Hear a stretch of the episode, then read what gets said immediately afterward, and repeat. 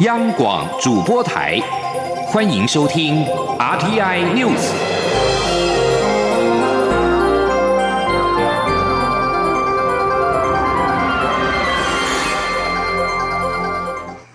各位好，我是李自立，欢迎收听这一节央广主播台提供给您的 RTI News。蔡英文总统自由民主永续之旅访问加勒比海友邦，目前正在美国纽约过境停留，并将在当地时间的十三号上午（台湾时间今天晚间的十一点四十五分）启程，前往下一站海地进行国事访问。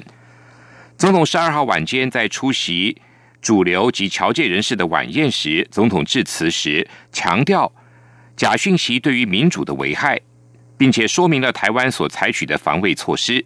总统强调，台湾的存在有助于保卫全球的民主阵营，但台湾无法单独对抗全球民主阵营合力反制独裁势力的扩张，绝对是成功的关键。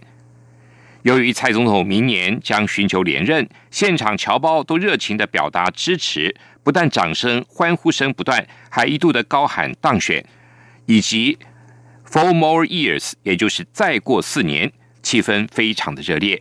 记者欧阳梦平在美国纽约的报道：率团出访的蔡英文总统在美国纽约过境，并于当地时间十二号晚间出席乔宴，上千名宾客挤满会场，并在蔡总统入场时不断鼓掌欢呼。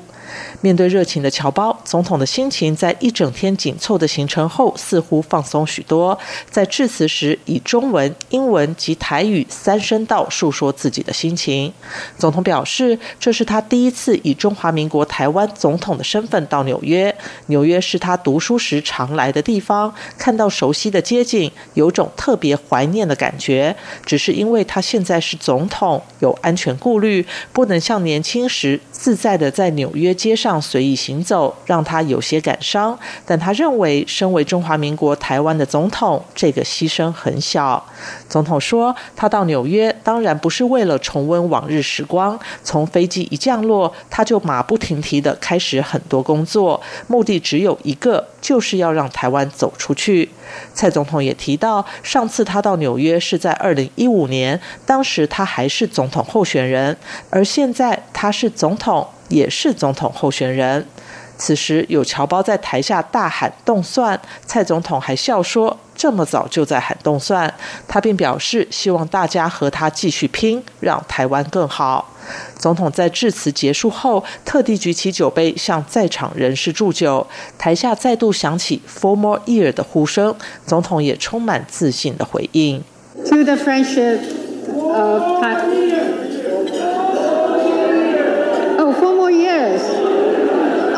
Four more years. Thank you. Cheers. Yes, definitely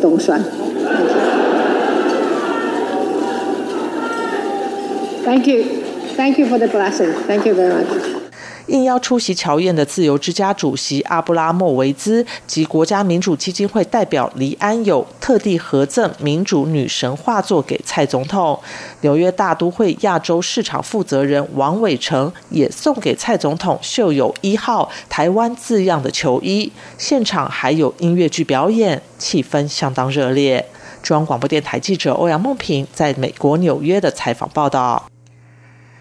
针对太阳花学运领袖林非凡将接任民进党副秘书长，媒体报道指蔡英文总统跟总统府秘书长陈菊近期都曾经跟林非凡见过面，也很高兴林非凡加入民进党团队。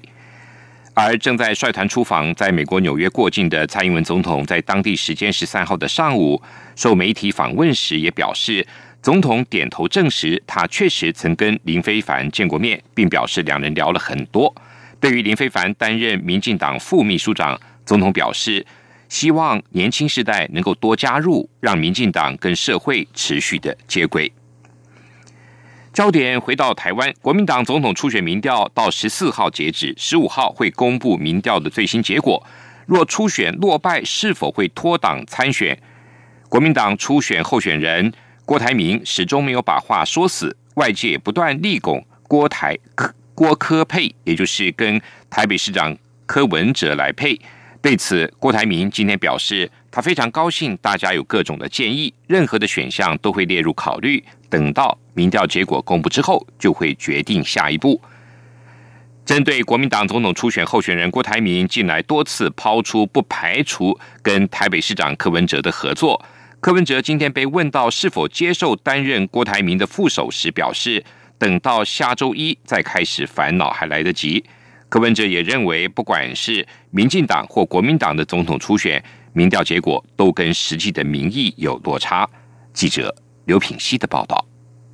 国民党总统初选激烈，外界不断传出郭科配的声浪。郭台铭在十三号播出的电视专访中表示，如果他赢得初选，不排除会与台北市长柯文哲合作；如果他没有胜出，等十五号民调公布后再思考下一步。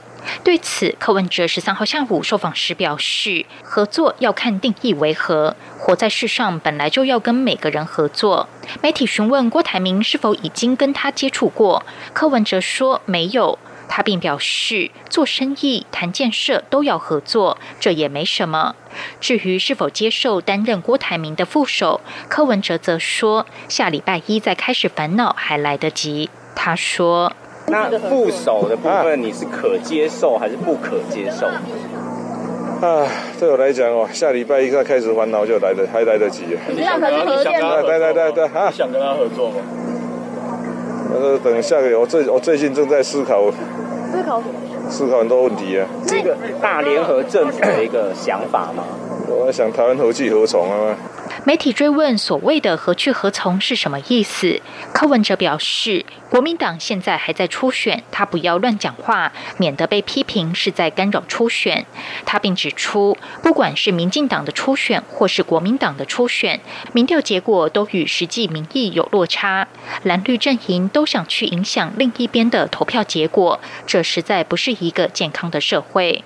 此外，媒体询问柯文哲对于近来网络上黑科粉丝专业暴增的看法，他表示，背后操作的人应该蓝绿都有，但无所谓，大家总是要讨生活。央广记者刘聘熙在台北的采访报道。媒体报道，台湾分析师最大聚落的上海千和益公司在上海淘金，有十二名台湾分析师被逮捕。对此，陆委会今天下午证实此事，表示有九人交保候审，三人被拘留。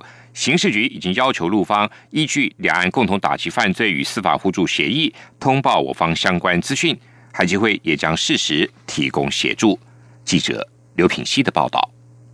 媒体报道，台湾分析师最大群落上海千和益公司涉嫌诈欺，被上海警方搜索，其中十二名台湾分析师被逮捕。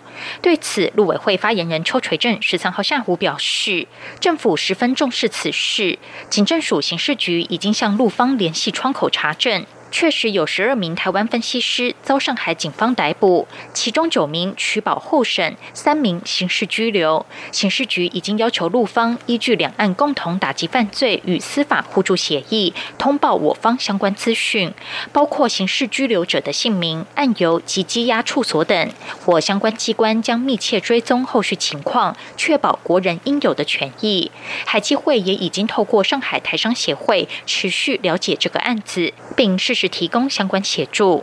邱垂正呼吁中国大陆应该审慎优先处理涉及台湾人民人身安全与自由的案件，确实履行两岸共打有关人身安全通报的规定，以保障我人民的司法权益。他说：“陆委会在此要呼吁中国大陆。”任何涉及台湾人民人身安全与自由的案件，都应审慎优先处理，并践行公开透明的正当法律程序，确实保障我国人在中国大陆的司法权益，同时也为相关人员的家属赴陆探视提供便利。邱垂正表示，政府也要提醒赴陆发展的国人，中国大陆的法律规范与司法制度与台湾或者国际民主体制有非常大的不同，在陆生活及发展应该谨慎注意人身安全等风险。央广记者刘聘熙在台北的采访报道：，二零一九拿波里世大运射箭反曲弓混双决赛，中华队。魏均衡跟彭家茂今天在最后两箭双双满靶，以五比三击败日本队拿下金牌。这是中华队在本届射箭项目的首金，也是本届世大运的第七面金牌。彭家茂随后又在女子反曲弓个人铜牌战以六比二击败了俄罗斯的选手，为中华队再添一面铜牌。另外，魏均衡稍早跟汤志军在反曲弓男子团体赛的金牌战，则以一比五不敌俄罗斯，收下银牌。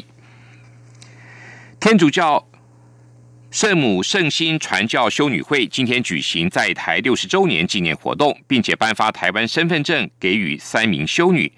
出席的副总统陈建仁致辞时，感谢修女会有拓荒者的精神，在人们还没有看到别人需要的时候，就已经去牺牲奉献，带给台湾无限的大爱。记者刘品希的报道。副总统陈建仁十三号上午出席天主教圣母圣心传教修女会在台六十周年纪念活动。陈建仁致辞时表示，圣母圣心传教修女会来台已经六十年，在这一甲子的岁月中，把爱带给台湾所有人，尤其是在偏远最需要照顾的地区，从来没有缺席。陈建仁谈起两千零九年曾赴比利时拜访已故的诗人爱修女，他指出，诗人爱修女曾在马祖接生了一千多个新生儿，马祖人都称他为母母，并成立铜像纪念他。即使退休回到比利时，仍把台湾人当作家人，可说是依靠主真爱心全奉献。这也是圣母圣心传教修女会的精神。陈建仁也提及已故的赵怀仁修女，他表示，赵怀仁修女曾获医疗奉献奖，常年在台奉献，过去照顾很多早产儿，被誉为修女的臂膀就是婴儿的天堂。这也显示出圣母圣心传教修女会的仁爱、谦卑、奉献，令人感动。陈建仁表示，圣母圣心传教修女会拥有拓荒者的精神。当人们还没有看到别人的需要时，便已看到并去牺牲奉献。他感谢天主的大爱，派遣这么多修女们来到台湾，带给台湾无限的大爱。他说：“就如同 Mother Teresa 所说的，我以大爱做小事。我们的修女就是以大爱做小事。但是这个小事，我们可以看到，就如同刚才总会长讲的，它看起来好像是在一个很多的矿坑里面的一些石头，可是里面这些小事其实不是小事，是一颗宝贵的钻石。”在圣母善心传教修女会来台六十周年庆活动上，内政部与台北市民政局也特地颁发中华民国身份证给在台奉献多年的葛永勉、安德兰、柴奈丽三位修女，感谢他们将毕生的青春奉献给台湾这片土地。三人都表示感到无比光荣，并说明年大选会去投票，选出真正对台湾好的人。央广记者刘品熙的采访报道。美国联邦众议院十二号表决通过范围广泛的国防法案修正案，限制总统川普对伊朗发动攻击的权利。担心川普的鹰派政策会导向无谓的战争。带领修法的民主党众议员肯纳表示，这项措施展现美国厌倦了战争。川普先前退出伊朗核协议，改对伊朗寄出大规模制裁，并在美国间谍无人机上个月遭击落后，授权对这个伊斯兰共和国展开空袭，但是在最后一刻取消。伊朗四月总统大选的结果引爆了首都致命的骚动之后，大选的赢家佐科威跟输家普拉博沃今天进行了选后首度的会面，呼吁双方的支持者和解。而两周前，法院刚裁决普拉博沃挑战佐科威胜选一案失败。